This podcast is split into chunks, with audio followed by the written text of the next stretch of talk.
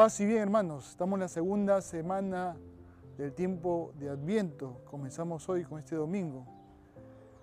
Y hoy San Lucas nos va a hablar de un personaje también muy importante, que es San Juan Bautista. Y así, en este tiempo de Adviento también vamos a ir identificándonos con muchos personajes para prepararnos a la venida de Jesús. Ahora, San Juan Bautista nos va a enseñar tres puntos importantes en nuestra vida. El primero, la vida en el desierto.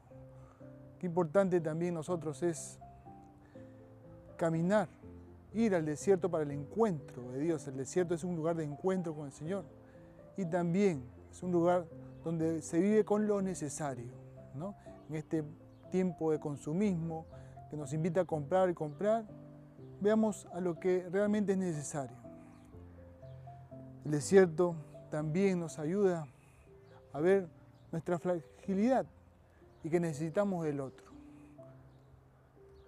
Otro punto importante este domingo, el Evangelio, es que se nos invita a la conversión, a cambiar de mentalidad, a cambiar de vida. Definitivamente este adviento no lo podemos dejar pasar. Tiene que marcar un antes y un después en este encuentro que vamos a tener con el Señor. Por eso la conversión es importante en este tiempo, que también es un tiempo para las confesiones, para acercarse a confesarse con un corazón arrepentido. ¿no? El primer paso para cambiar es un corazón arrepentido. Y se nos invita entonces a este cambio. Y por último, también se nos invita a preparar el camino.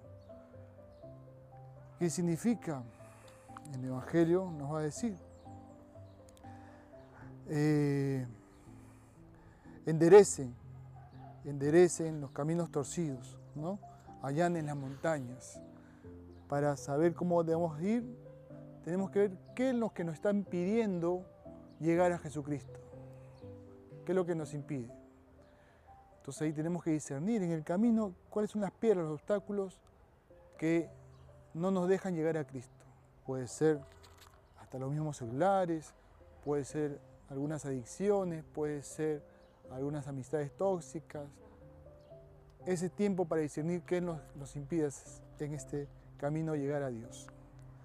Bien, que Dios entonces en este tiempo que nos invita al desierto, nos llama a la conversión y también nos llama a preparar el camino, lo hagamos con la ayuda de nuestra Madre la Virgen María. Y la bendición de Dios Todopoderoso, Padre, Hijo y Espíritu Santo, descienda sobre ustedes. Amén.